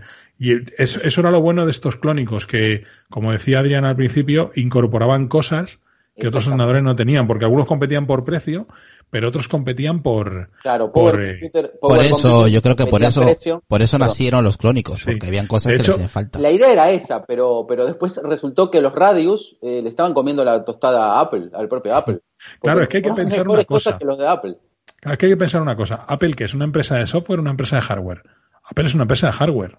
Mm. Lo que pasa que eh, su seña distintiva es incorporar un software adaptado a sus dispositivos. Entonces, ¿qué intentó? Replicar el modelo de negocio, por ejemplo, de Microsoft. Y Microsoft es una empresa de software, aunque fabrica ciertas piezas de hardware, ahora, porque entonces no fabricaba, yo creo que nada más que ratones y teclados únicamente, por cierto, fantásticos y magníficos ratones y teclados de Microsoft, pero eh, en aquella época Microsoft solo fabricaba software y su, su modelo de negocio era licenciar el software. Entonces Apple dice, bueno, pues yo voy a hacer lo mismo ya, pero es que tu negocio es vender hardware. Si tú licencias tu software, ¿quién va a comprar tu hardware si lo puede correr en otro hardware más barato? O mejor, Claro, o más es- económico o con, o con mejores prestaciones. A ver, Entonces, yo Eso es lo que yo siempre fue- he dicho, eh, eh, eh, Borja, es lo que yo siempre he dicho, que nunca he entendido eh, la filosofía de Apple con el software. Nunca lo he entendido. Y no me refiero ahora, nunca entenderé con el tema de Aperture, nunca he entendido lo de eWord, nunca lo he entendido, porque dices, no, lo hacemos compatible con, con la web, pero si tú vendes ordenadores, haz el mejor software que pueda correr en esos ordenadores y vas a vender el software y los ordenadores. Pues que se Porque lo digan dices, los que no, usaban me, voy, Aperture. me voy a la página web y tengo eh, eh, la Keynote en Numbers. Pues entonces no te compro el ordenador, quédate tú con el ordenador. Claro, es que nunca he entendido, No, yo nunca, creo que- y eso es un- Yo creo que eso pasa porque la política comercial de Apple ha, ha dudado mucho. Eso es lo que yo creo. Porque tenían productos muy, muy buenos y los, los han matado ellos. Es que lo- ellos han matado sus propios productos. Han matado Aperture. Han matado eh, Claro. Final Cut cuando ¿te la cambiaron de versión. Ahora parece que le Adrián, están ¿No te acuerdas que el, lo- el software de ofimática lo degradaron? Sí, sí, sí. Lo, lo- Para lo- igualarlo. No sé. Sí, O sea, sí, sí. pero es Sí, para que corriera en todos lados. Dijeron, ah, no, en la web, eh, si corre hay que dejar un 10%. ¿Os imagináis a Microsoft? ¿Os imagináis los palos que le caerían a Microsoft si saca una versión de Word recortada para que se iguale a la, para que se igualara a la versión web? Que de hecho están haciendo lo contrario, justo. A ver, aquí nos dice Otto, si quieren, luego hablamos de la inversión de Olivetti, que hacía ordenadores, entre comillas, con pantalla de fósforo celeste y quería dejar las máquinas de escribir y no lograba evolucionar Ojo, el nuevo ojo. mundo. Ojo con Olivetti, yo mi primer trabajo, mi primer trabajo fue en un concesionario de Olivetti en Madrid, ¿vale? Eh, Olivetti era eh, la, pues una de las mayores subcontratistas de mantenimiento y soporte en España en aquella época. Estamos hablando que tenía contratos en Ministerio de Hacienda, Ministerio de Trabajo, INEM, eh, Guardia Civil, eh, bancos muy importantes aquí en España, los bancos más importantes aquí en España. Olivetti era un gigante. Sí, Un Era gigante. el sumus, Olivetti- el sumus, era Dios. Sí, y Olivetti en, en- en Italia fue uno de los primeros que desarrolló un ordenador eh, comercial. O sea que Olivetti en parte sí que, sí que, eh, digamos que vivía del antiguo mundo de las máquinas de escribir, calculadoras y demás, pero también fabricaba muchísimos servidores. Yo, de hecho, cuando empecé a trabajar en este concesionario, llevamos el, el mantenimiento que se llamaba y el soporte de, de INEM y Ministerio de Trabajo aquí en España. El mainframe de, central del Ministerio de Trabajo en España era de la marca Secoinsa, que era una subsidiaria de Fujitsu en España, pero todos los puestos de trabajo y servidores departamentales eran Olivetti. O sea, Olivetti fabricaba unos fantásticos equipos de, de sobremesa y unos fantásticos servidores, pero eran equipos caros, ¿eh? O sea, Lo que pasa es que ojito, Olivetti- Yo los- ojito con yo- Olivetti porque... Perdona, yo los, yo lo- perdona, yo los conozco por, por mi tía cuando, ahora está jubilada, mi tía madrina, eh, cuando vivía con ella, fue la que me, eh, me inscribió en una academia militar, bueno, militar en, en- de, de la marina, me, me metió con ocho años, nueve años a estudiar informática, eh, y claro, ella tenía, en, en casa tenía una, eh, una máquina de escribir Olivetti, y claro, era impresionante, era her- hermosa esa, esa máquina de escribir de, de Olivetti. Por eso yo conozco la marca Sí, Olivetti, hombre, no la conozco de más. por eso, mira, uy, perdón. Claro, claro, yo, la- yo lo conozco. Yo lo primero que tuve de Olivetti, lo único creo que fue el libreto. Yo he tenido, yo he usado. Hostia, eso- eso era fantástico clac, clac, ordenador, clac, ¿eh? clac, clac, Olivetti, clac, clac, clac. O sea, yo lo conozco Olivetti de, de allí, de, de lo que es la máquina de escribir de toda la vida. Lo que pasa, lo que pasa que es lo que te digo, lo que se quedó Olivetti, que se quedó en máquina de escribir, y realmente Olivetti era la competencia de IBM, porque IBM empezó siendo máquina de escribir. Claro. Es que es el tema. Lo que pasa que IBM, como que se quedó el rollo de que solamente hacía ordenadores, y si te fijas, IBM hacía máquinas de escribir. O sea, ¿qué me estás contando? Sí. Olivetti también, informáticamente hablando, lo que pasa que no, no evolucionó, es como, es como Xerox. Xerox, eh, está bien, todo el mundo dice Xerox, fotocopiadora, no sé qué. Y sin embargo, hoy en día, gran parte de la tecnología que tenemos la debemos a Xerox. No era, no era el libreto, era el cuaderno. El libreto era de, era de Toshiba. Y era lo que se llamaba, ¿os acordáis de los subnotebooks? En aquella, era el, el Toshiba, el Toshiba libreto y el Olivetti cuaderno. Sí. Y era pues lo que se llamaba un subnotebook, que era, No. ma- eh, os, os, os imagináis un, un, por ejemplo, eh, el antiguo Mac, eh, MacBook de 11 pulgadas? Pues esto era el equivalente. Os pego aquí la, la imagen. Por aquí están poniendo imágenes de máquinas IBM de bola y de margarita. Esto era el Olivetti cuaderno, ¿vale? Era un PC con MS2 corriendo con una pantalla TFT monocroma, pero claro, es que cabía en un maletín. O sea, es que los portátiles de la época pesaban normalmente más de 4 kilos y no te cabían en un maletín a no ser que llevaras una maleta, pues una maleta de viaje. Claro. Eh, entonces este, esto era muy gordo, era muy grueso. Estamos hablando de un ordenador que seguramente tuviera sus buenos 7-8 centímetros de grosor. O sea, como si pones 4 o 5 MacBooks de hoy en día uno encima de otro. Pero, pero esto fue una revolución. O sea, el Olivetti cuaderno, yo recuerdo que se vendieron muchísimo, sobre todo a profesionales así, tipo abogados y demás, que tenían que ir cargados con documentación todo el día. Pues era, era lo más, ¿no? Sacar tu ordenador portátil que te cabía en un maletín y ponerte a trabajar. O sea, este, este, este ordenador era fantástico, Perdón. fantástico. Era Toshiba, sí, sí, sí, de verdad. Era el Toshiba libreto sí. y el Olivetti cuaderno, sí. Pero sí, creo Yo que tuve- nos, estamos, Bueno, nos estamos yendo un poco a la mierda. ¿Cómo empezamos? ¿De clone de Apple a Olivetti? Bueno, Bueno, está bien, así, oye, pero poco Eh, podemos hablar de... de- eso, no sé. eso, eso es lo que nos diferencia de otros podcasts, tío, que dice- empezamos Oye, con un tema y acabamos en otro. Mira el, el el cuaderno, qué, qué preciosidad. Luego Sí, eh, sí, hay, sí. hay una segunda fase de los clónicos de Mac que ya fueron eh, clónicos no autorizados, ¿vale? ¿Eh? O sea, aquí ya a partir del lanzamiento de Mac OS X todo esto se termina. De hecho, recordad la polémica famosa que hubo durante mucho tiempo cuando se dijo que Apple llevaba varias versiones de Mac OS compilándolo para ordenadores Intel. Cuando Ah, sí, Mac cosa- sí, eso- eso cuando fue. Apple dio el salto de PowerPC a Intel, el último salto que ha dado de momento, y, y, bueno, pues se suponía que habían hecho funcionar macOS y que había funcionando unidades de Macintosh en las oficinas de Apple con procesadores 486SX y 486DX. Pues después, con esta compatibilidad con Intel y con estos procesadores Intel, muchos, eh, muchos fabricantes aprovecharon esto y empezaron a lanzar eh, clónicos de Mac no autorizados.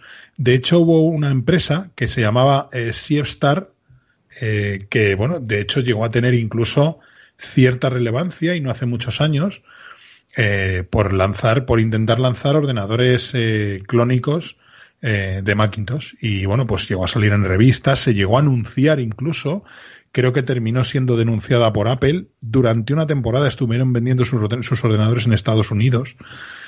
Sí, pero lo que, aquello... lo que hay que decir es que antes, al tener el procesador PowerPC, era muy difícil, o sea, era imposible armarte un clónico con PowerPC. No, no, era imposible prácticamente. Claro, entonces digamos que su software estaba bastante protegido en ese sentido, salvo el tema de las licencias que bueno, que, que, bueno, que, que surgió hasta el año 97.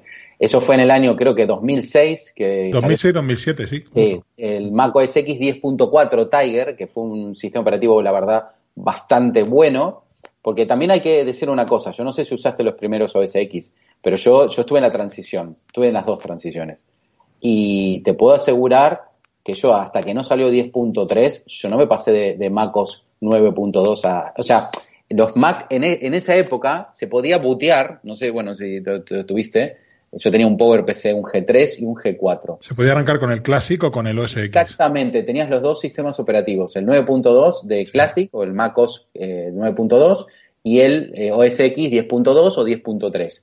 Sí, porque hasta la 10.3 no fue un- realmente un sistema mal. operativo usable. ¿eh? Andaba muy mal. Fatal. mal. Era horrible. Yo te puedo asegurar que nosotros no, de- no, no podíamos trabajar porque pensá que editábamos una imprenta todo el tiempo, no podíamos tener errores. Aparte, el, el software no andaba muy bien, andaba bastante mal.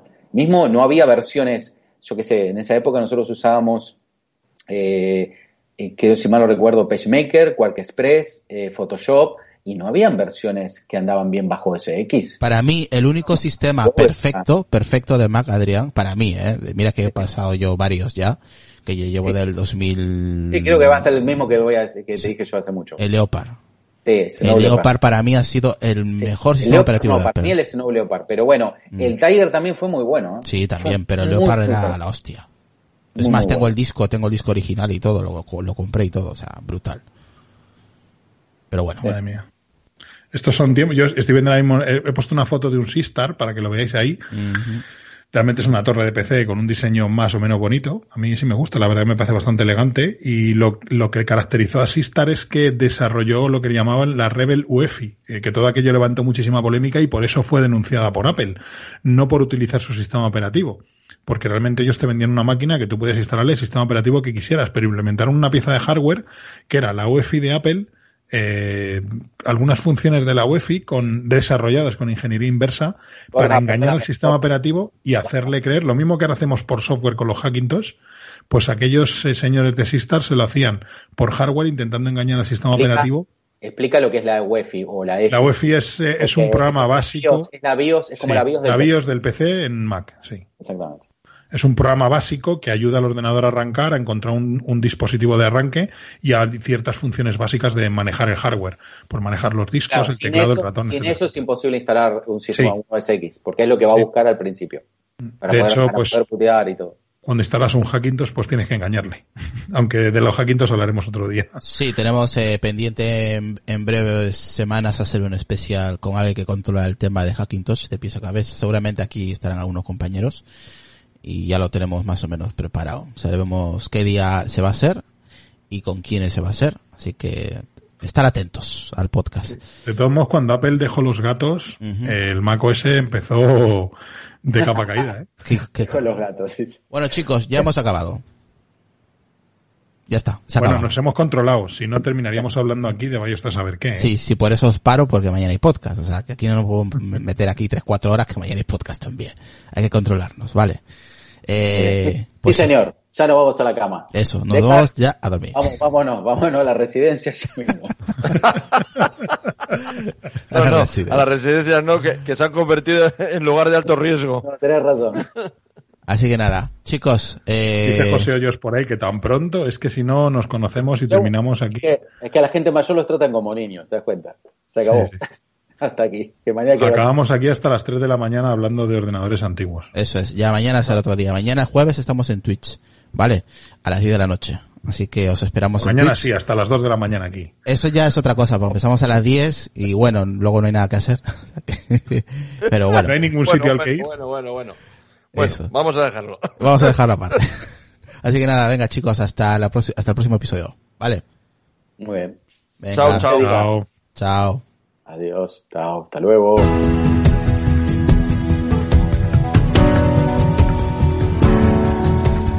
Por los locos. Los marginados. Los rebeldes. Los problemáticos. Los inadaptados los que ven las cosas de una manera distinta. A los que no les gustan las reglas y a los que no respetan el status quo.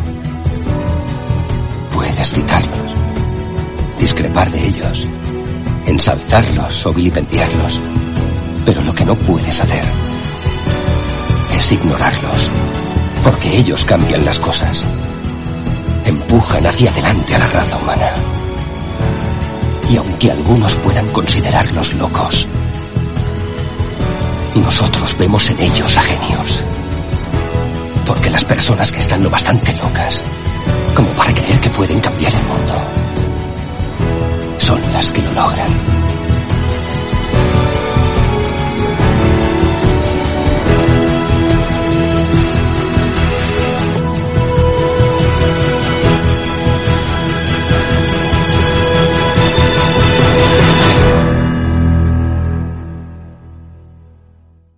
Mira, estoy haciendo un pequeño texto, un pequeño guion, con un poco de información que me acuerdo, estoy buscando, porque bueno, cosas. Sí, porque es que yo aquí, tío, estoy, a ver, a mí yo busco clónicos y me sale el Hackintosh. No lo entiendo. No, no, pasa que hubo mucho. Es que realmente esto empezó en el año, empezó en el año 94, 95 y duró hasta el 97. Realmente fueron dos, tres años. O sea, fue un vicio, ¿sabes? O sea, sinceramente. Y aparte, fueron como varias marcas que yo me estoy acordando, le estoy sacando, me, me estoy encontrando hasta alguna revista. Hola. Hello. Este, así que ahora comparto mi. Espera un minuto, ¿cómo era para compartir? Nunca me acuerdo. No, pero yo estoy dentro del, del documento. Espera, tengo que hacerlo a través de Drive, ¿no? Ah, vale, pensé que me decías Sky, joder. No, no, no. Tenemos que abrir un Teams, tío. Tenemos que abrir Eh. un Teams. Joder. Te escucho, te, te escucho no sé de dónde, te escucho Borja. Desde mi iPad en el comedor, que tiene un poco de eco. Ah. Es que mi iPad no tiene micrófonos profesionales. No, el mío tiene, el mío tiene cinco. Uno no, cinco. Pues este tiene uno por aquí y otro por aquí abajo. No, se te Y otro detrás. no, se te escucha un poco lejos, pero bueno. Sí, es que estoy con el iPad. tío. ¿Qué- qué- qué- de qué estáis hablando ahora? Que me explique, que me explique un poco, porque a la hora de hacer una búsqueda en internet, claro, le pongo clónicos de Mac y me sale Hackintosh por todas partes. Espera, que voy a por unos cascos y un micrófono. Vale. Y claro, yo, a ver, yo sé que es un Hackintosh, pero un clónico, pff, para mí me suena lo mismo. Que es que básicamente por el propio nombre lo, lo, lo dice, ¿no, Adrián? Clonar algo, ¿no? Sí, no, a ver, eh, vamos a ver. eh, te pongo un poco en antecedente, en Mm. contexto, porque tenés que entender lo que pasó en la época. Claro. Vamos a ver. En la, en la época estábamos hablando que estaba en ese momento eh, Windows acaparando todo el tema clónico. Eh, tú A ver ahora qué tal. A Guay. ver, eh, yo voy a, voy a hablarle, lo voy a poner un poco en contexto, Borja, a, a la década del 95 a, a, a Isra, ¿vale? Si sí, que Iberra, algo- no había, Iberra no había nacido en esa No, época. sí, en el, No. en el eh, 95 no, sí que había nacido, pero debía estar Tenía- mirando... 10 añitos. Estaba utilizando un, una de esas pantallas verdes con discos tres y medio de esos. Hostia, tío. Bueno, bastante, para, para tener 10 años, bastante precoz era. Pero bueno, Sí. en, gen- en general, eh, bueno, lo voy a poner un poco en contexto de lo que yo más o menos me acuerdo. ¿Sabes qué utilizaba en esa época? Utilizaba el MS-DOS. Claro, MS2. En MS2, claro. O el, o el- utilizaba. o el- o el- había otro que era DR de Me tenía loco con el DIR. DIR para todos lados, macho. Yo, joder. CD, sí. Bueno, entonces, el contexto es el siguiente. Eh, vale, el mundo del PC, eh, digamos, estaba acaparado por Microsoft en el tema clónico, ¿no? O sea, por ejemplo, por más que es verdad que empezó todo con IBM, pero se empezaron a sumar un montón de marcas y, no sé, bueno, en esa época mucha gente, por ejemplo, en Argentina, eh, no había, no existían, o sea, sí que llegaban las marcas, pero nadie las compraba. Todo el mundo se armaba su propio PC. Eh, creo que andaba por el orden de los 386, 386 de X2, o sea, había todo un, montón de diferentes configuraciones de CPU. Aquí en España ocurrió lo mismo, más o menos a partir del año 90 y pocos fue cuando Ajá. empezó el auge de los clónicos. Ah, claro, sí, sí, 90 y pico. Estoy hablando de década del 90, eh, estamos Sí. hablando de los 90, estoy hablando del año 95. Bien, Sí, en por ese ahí. año en ese año cosas que yo me acuerdo, pues sí, eh, estaba como el 386, el 486 empezaba a asomar, eh, aparecían los AMDK6, que eran unos equipos muy baratos y se pusieron muy de moda en Latinoamérica por, por el costo del procesador.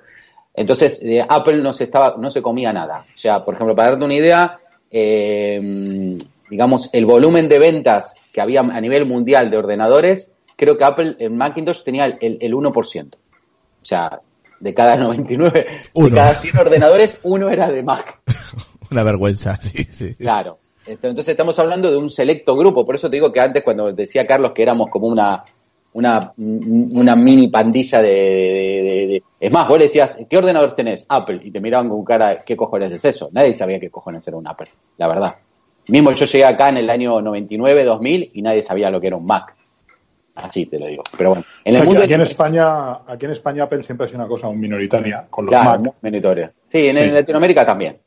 En Latinoamérica también. Pero digamos, a nivel mundial, para, para ponerte en contexto, de cada 100 ordenadores uno era de Apple. Entonces, Apple no andaba muy bien económicamente por un montón de motivos, que no, la verdad que eso tampoco lo puedo decir. Supongo que será porque estaba, diversificó en tantas historias, habían impresoras láser de Apple, habían eh, chorro de tinta, eh, llegó a haber hasta cámaras digitales de Apple, o sea, no sé, han, han invertido en tantas historias que digamos que no, no, bueno, no iba bien la economía de Apple, ¿no? Entonces ellos pensaron que como a Microsoft le iba muy bien todo el, todo el modelo clónico, dijeron, bueno, vamos a licenciar el sistema operativo. La idea es que cualquier fabricante, bueno, cualquier, entre comillas, porque ellos tenían que decidir qué fabricantes eran, iba a poder fabricar un ordenador con ciertas características técnicas de hardware, que lo iba a decir Apple, y le licenciaban el sistema operativo. O sea, el Mac OS, el Mac OS, que en esa época se llamaba Mac OS, no era ni, no era ni OS X, se llamaba así Mac OS. Después se le puso de nombre Classic, se le llamó Classic a este sistema Sí, operativo. era el sistema 7 en concreto. sistema cuando- 7, exactamente. El System 7 cuando, cuando se lanzó. Luego vino el 8 y el 9 y ya la Sí. siguiente versión fue el, el, El Mac OS. OS X, el Sí, 10. la- exactamente, la última versión de Mac OS fue la 9.2, pero bueno, es un tema aparte. Bueno, Sí. espera que voy a, voy a compartir ahora un texto, bueno, un documento de... mm, ¿En dónde? ¿En dónde? Eso es lo que estoy mirando, de Google Drive, de Skype, a ver. De todos modos, en, los dos enlaces que os he pasado, el primero es una lista, un índice de lo que son los clónicos oficiales de Mac. Sí, O sea, fijaros en la primera tabla que había hay como 15 o 20 fabricantes. O sea, Sí, no, yo, yo, sí, casualmente, mira, yo ahora estoy haciendo un texto que estoy hablando de eso, o sea, estoy explicando un montón de cosas. Sí. Lo que pasa es que todavía me falta terminarlo. Digamos que todo esto empezó en el año 94. En el 94, digamos que habían dos marcas. Bien, una de ellas era Radius, que era una marca de aquella época de monitores, eh, bastante buena. O sea, el mismo los primeros monitores verticales para edición, digamos, eh, edición asistida por ordenador, tipo, tipo, bueno, tipo PageMaker o tipo, no sé, eh, Quark Express o, bueno, lo que se usaba en aquella época para editar era de Radius, ¿no? Y otra que llamó Power Computing. Esas fueron las dos primeras marcas. Eso fue en el año 95. Después, en el año 96, aparecieron otras marcas, como por ejemplo Daystar, como por ejemplo Motorola, el listado que vos pusiste, a ver, lo voy a ver. Hay, hay más. Lo que pasa es que yo me acuerdo de ellas. Me acuerdo de la Radius y de Power Computing.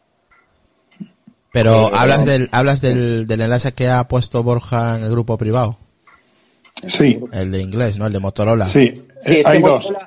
Ese moto- sí, yo vi uno solo. ¿El otro cuál es? Eh, Hay dos enlaces. Hay uno que es general, una entrada de Wikipedia, Sí. hablando de los clones de Macintosh, tanto los oficiales como los no oficiales, porque luego, después de esa primera oleada oficial, cuando salió OS X, hubo un par de empresas, la más conocida es Ah. Sistar, empezando por P, que, que, que sacó eh, clónicos de Mac no oficiales, o sea, no licenciados por Apple. Entonces, de los dos enlaces que os he mandado, el primero Ya, es pero eso ya lista de todos los... Sí, pero eso eso- es otra etapa. Claro, pero eso, esto estamos hablando de la época del OS X. Mira, por ejemplo, Sí, sí, aquí sí, sí, sí. en la lista, en la lista que vos ponés, por ejemplo, mira, está aparece Daystar, que esa sí la conocí, Maxbox no la conozco, Motorola sí, Pioneer no los vi, pero bueno, ahí está en la lista, Power Computing, Radius, Tatum y Umax. Bueno, yo de los que me acuerdo son, los primeros dos fue Radius y Motorola, de, perdón, Motorola, eh, Power Computing, y después en segundo año apareció eh, Motorola y Daystar y Umax. Umax que en aquella Sí, época fabricaba escáneres. Escáneres. ¿Sabes lo que pasa? Que muchas de estas empresas estaban muy relacionadas con el mundo Macintosh y RA porque fabricaban periféricos. Mm. Hay que tener en cuenta que en aquella época tú comprabas una impresora para Macintosh, por ejemplo, y no te valía para PC. O sea, era un Solamente para Mac. exclusivo Solamente para Mac. con el puerto para Mac y que el fabricante había desarrollado eh, software y drivers para Mac. O sea, era un, era un, un mercado, si hoy es cerrado, entonces era muchísimo más. Ahora tú compras una impresora y te vale para PC, para Mac, para Linux y hasta para Android si quieres. Pero es que en No. aquella época sí.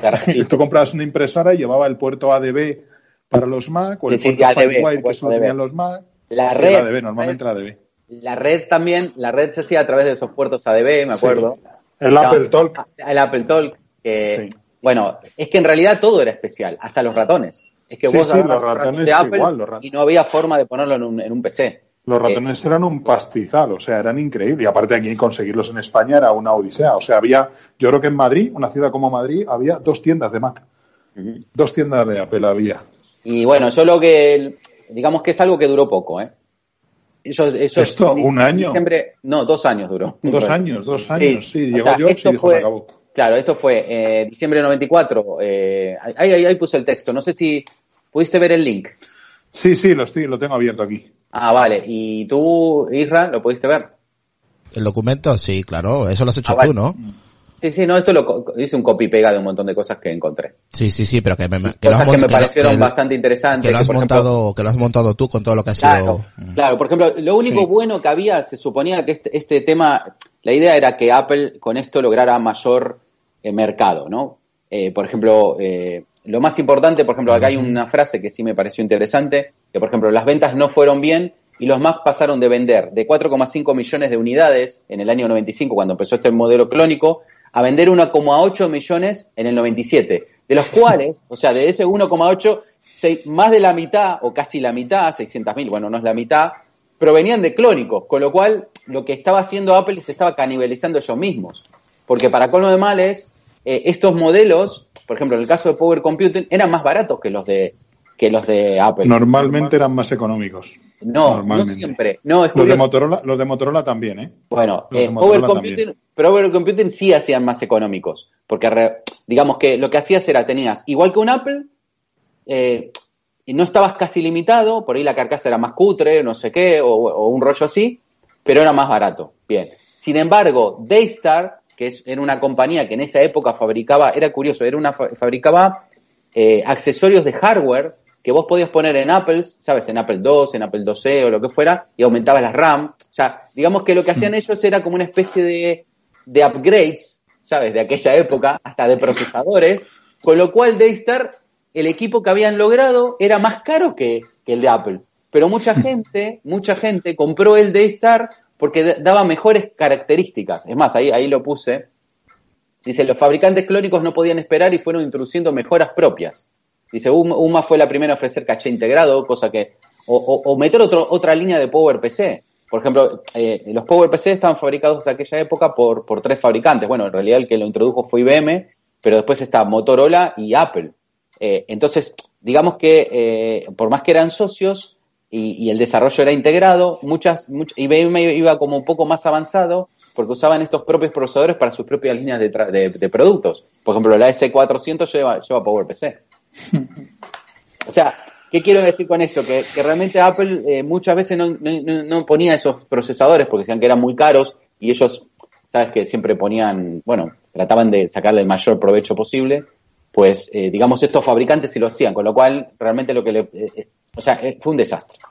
Realmente a Apple esto lo terminó de hundir.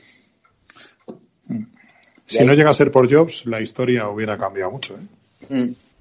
Sí, acá en el año 97 lo que, lo que decidió fue recomprar las licencias. Eh, de- Todo empezó, ejemplo, todo empezó en el 95, por lo que apunta ahí, ¿no? sí, Sí. 95. Ah, Mm. Finales del 94, principios del 95. Sí. Ujú. Apple acabaría comprando a Power Computing Sí, computing. por 100, Por 110 millones, a finales del 97. Y con Sí, a los, se- a los demás no encontré cuánto le pagaron, pero bueno, Mm. tampoco fueron muchos los que se licenciaron, no sé, porque después con cada empresa, por ejemplo, con Motorola habrá tenido alguna cosa especial, eh, yo qué sé, no sé, no, no, no, no, no, no hundé mucho más porque fueron dos años nada más. Mismo para darte una idea, en, en Argentina, eh, yo te diría que casi ni se vieron estas marcas, Las únicas que yo pude llegar a ver fue la Power Computing en un local X de, de Argentina que se vendía eh, y los demás los sabía por, por bueno, por, por, por la Macworld o lo que fuera. Mismo encontré, tuve, tengo la suerte, encontré la Macworld del año ese, que salió del año 95. Joder. Acá, te paso el link. A ver si lo puedes ver. Acá está. Está buena esa, esa web, que te pasa revistas antiguas escaneadas. Sí, la Macworld. Sí, la Macworld, pero no, no, eh, hay un montón de revistas antiguas. O Sí, sea, la, pero que la, to- la- pero- la Byte, que es un Mm. clásico en el mundo de la informática, o la Macworld PC. de abril del 95. Yo tenía 10 años, me cago. Por Dios, qué desgracia. Era un digamos, niño. digamos que fue, bueno, que la idea era eh, tratar de, de- de- de sumar más gente a... Mac clones, What's Next, Mm, Toshiba, Motorola, NEC, Canon, Dell, Acer, Acer también estaba ella, joder. Acer lleva Acer y y MSI y Asus llevan un huevo de años. Ya, tío, yo pensaba que era nuevo, eh, imagínate cómo ¿Qué va? Y es más viejo que, que yo. Joder. Mac Llevan un montón de tiempo todas esas marcas. Mac híbridos. Mm. Pues está completa esta revista, ¿eh? Sino que está toda en inglés. Joder. No, bueno, esta revista habla un poco de... eh, a ver, son como 200 páginas, una barbaridad. En aquella Sí. época te, te daban libracos cuando te comprabas uno de estos, pero ahí te dice un poco el tema de lo que te estoy diciendo, del... Te habla, te habla de, de- del año abril del 95 y te habla exclusivamente de, de, de las dos marcas, de Power Computing y de, y de Radius. Que, e- entre comillas, Power Computing era una marca que no era conocida, mismo nació así de repente. Yo estuve leyendo un poco de la historia de Power Computing y es como que, bueno, Nació hoc para eso, sí. Sí, sí. No, no. Es verdad que contrató ingenieros de la época de, de cuando estaba Steve Jobs, eh, que habían trabajado con Steve Jobs y toda la historia, pero no era conocida. Mismo el concepto que había eh, logrado Power Computing fue como que ellos querían que los equipos fueran mucho más baratos. O sea, la idea era vender mucho. Eh, ¿Sabéis lo que pasa también? Lo Que en aquella logrado. ¿eh? época- Vendieron, Claro, vendieron bastantes unidades. En aquella época Intel tampoco andaba demasiado guayante por- en, en cuanto a tecnología y todo el mundo pensaba que los que iban a heredar la tierra, por así decir, eran los PowerPC. O sea, era una plataforma que estaba muy de moda, Sí. que muchos fabricantes apostaban por ella, empezando por, por los Next de... Creo que los Next llegaron a montar incluso PowerPC, si no me equivoco. O empezaron con los 68.030 y 68.040 Yo creo que y joder, todo el mundo... ellos usaban, ellos usaban unos RISC, pero no me acuerdo cómo se llamaban. Sí, no sé si eran Usaban- estos o eran otros. Bueno, No, ellos Todo el usaban, mundo ellos pensaba- usaban los, de, los, que, los que usaban el Silicon Graphics. ¿Cómo se llamaba el sí, profesor? los, los MIPS. Los MIPS. los MIPS. Sí, sí, algo así. Los. MIPS. Pues todo el mundo pensaba que los, que los PowerPC iban a heredar la Tierra y que, de hecho, IBM tenía algún proyecto para lanzar OS2 sobre PowerPC que parecía la bomba y al final Intel mm, sacó la cabecita, inventó los 486HT, aquellos que eran como dos núcleos, pero no eran dos núcleos, el hiperthreading, ya empezó a meter núcleos en los procesadores, PowerPC se quedó atrás. Y había puesto el MMX o... Sí. Y ahora ya lo único que se utilizan los PowerPC es para, para sondas espaciales. Mm. Curiosamente, muchas, muchos satélites y sondas espaciales utilizan una versión especial de los PowerPC. Curioso. Porque soporta mejor las radiaciones de... Sí, MIPS. Era MIPS. Sí, mira MIPS, ¿no? Los de pensaba, empezó con los 68.030 y 68.040 y luego pasó a los MIPS, me parece. Es que, joder, vaya equipazos aquellos también, madre mía. Y bueno, no valían Y los de Silicon Graphics, tío, los, las O2 y las Oxygen. Sí, yo, yo las vi, las vi, vi, no me acuerdo cuál era el modelo, uno que era redondito de color azul. La, la O2, la O2. Lo que, es- lo que, ah, lo que está claro y lo que estoy viendo es que mm, a, a los que no les gusta el tema de la tecnología, esto no lo entenderían, ni les gustaría nada, eh. Joder. Al, No, esto al es un poco, friki- es, es historia, es historia de es- Apple, nada más, que hubo una sí, época pero que, que este, Apple es, este es para el friki y la tecnología, eh, porque esto debe ser un coñazo para que no lo, para que no le guste. eh. Sí, la verdad que sí, no Sí, digo que no, sí, a mí sí, porque... sí, sí, sí, esto tiene que ser un coñazo, pero de los gordos, eh. A nosotros porque Claro, nos mola. Esto, esto creo que solamente hay dos personas en, en España que le puede gustar a Borja y a mí, pero bueno. No, hay más, hay más, hay más gente, coño. Si a la gente le gusta los episodios que vamos haciendo, tío, y más en estas épocas. Y además es que es algo interesante porque Está- no es algo muy común que... Claro, pensá, Que pensá una cosa, para darte una idea, estamos hablando que estos clónicos tenían disco duro de 2 gigas. 2 gigas, ¿vale? Que, que como mucho tenía 512 de RAM, o 700 y pico, no mucho más. que Las primeras lectoras de CD. Yo me acuerdo, me acuerdo de un disco duro que había sacado de un, de un- creo que de un Apple, o de un, de un PC, pero de un PC bueno, de marca, de IBM, no me acuerdo, que era marca Miniscribe. Y ya no existe La- más. los mini scribes, sí. Miniscry. Y después había otra marca japonesa que era muy buena. Quantum era. Quantum. o- Quantum. Quantum Entonces se lo quedó. Seagate. Quantum Seagate. se lo quedó Seagate, sí. Que luego Seagate también se compró a Itachi, no sé cuántas. Sí, aquí, aquí fueron todos rodando. Sí.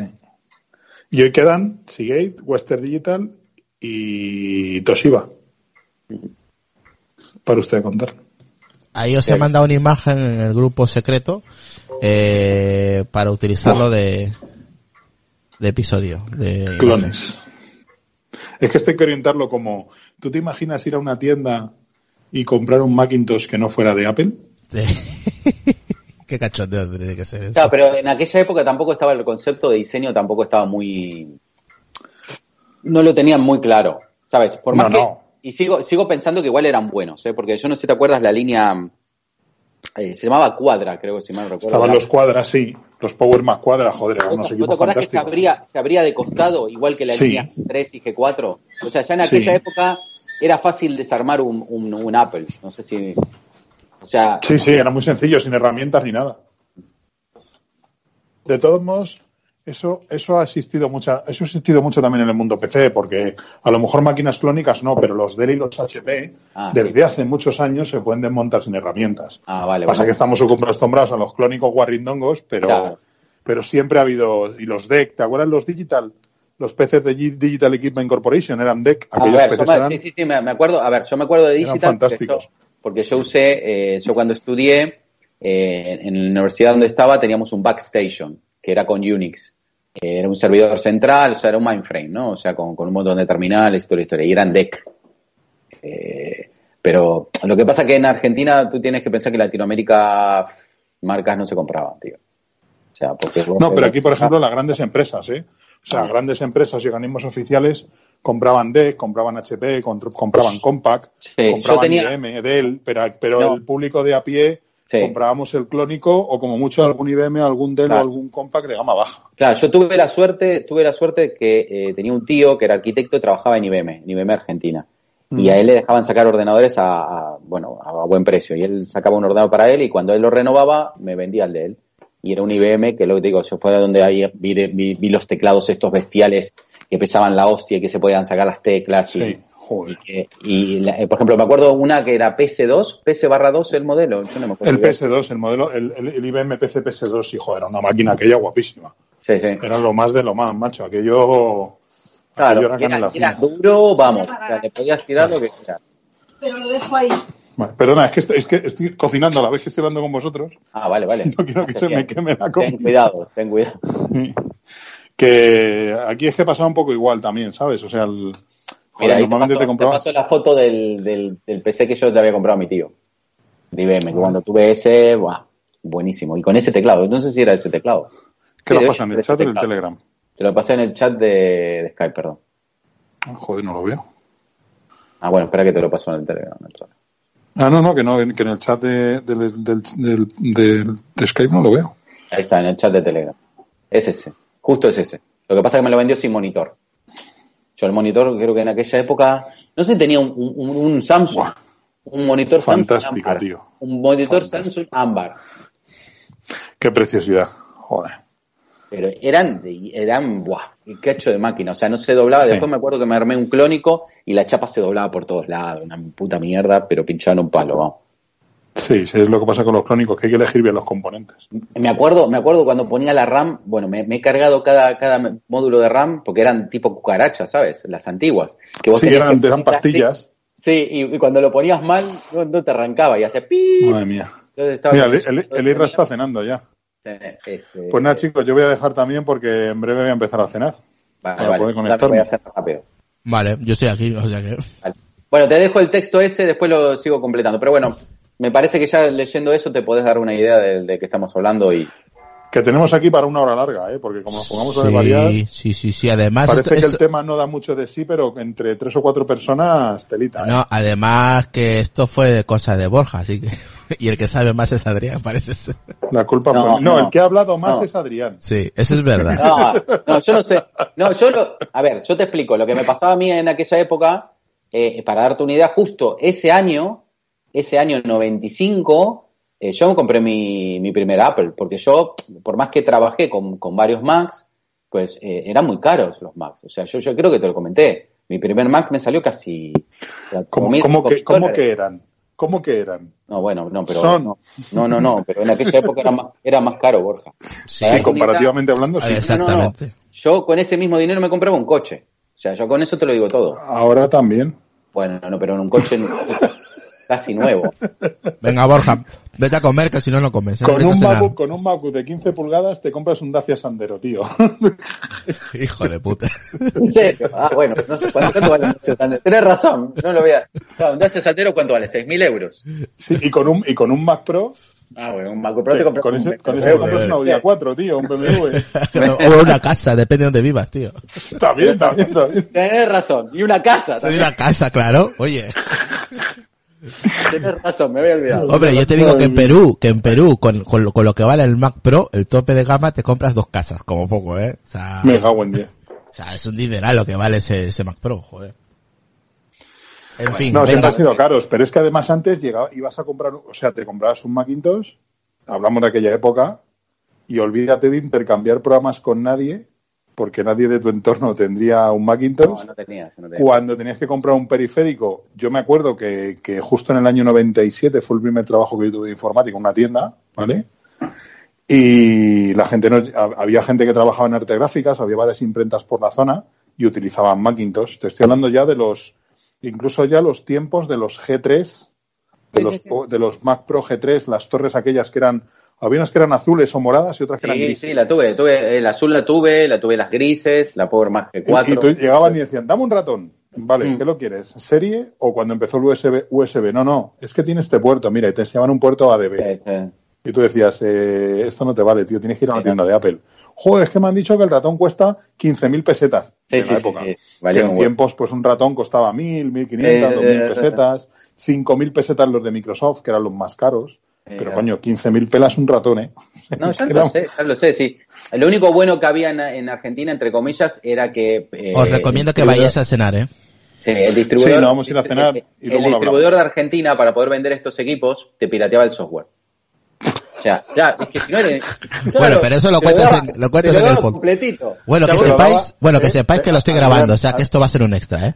Adrián, te lo daba, te lo daba con el Claris Works. ¿Te acuerdas del Claris Works? Te lo daba con todo, no, no, no, te lo daba con todo, o sea, me lo daba con Photoshop, con el, con, con esa época se usaba el PageMaker, te lo daba con un paquete de todo, todo, te lo daba todo, porque ¿sabes qué pasa? Que si no era imposible usar. ¿Quién, quién, No, no, es que no era Internet? imposible. ¿Cómo conseguías el software? no? Era imposible. Internet, ¿qué era eso? ¿Qué es eso? Y si, y si, y si vos decís, no, pero ¿por qué no te lo cobraba original? Te lo llega a cobrar original, solo, no se lo compraba nadie. Así te lo digo, Sí. nadie te lo compraba. Entonces, la misma empresa que te vendía el, el ordenador, te daba, te daba, o sea, te, te pirateaba, o sea, te daba software gratis, que no debería hacerlo, sí, estamos de acuerdo.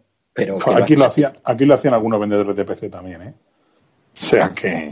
Bueno, chicos, me voy a cenar, que si no, no... Que si no, no hacemos un tirante, macho. Chau, chau.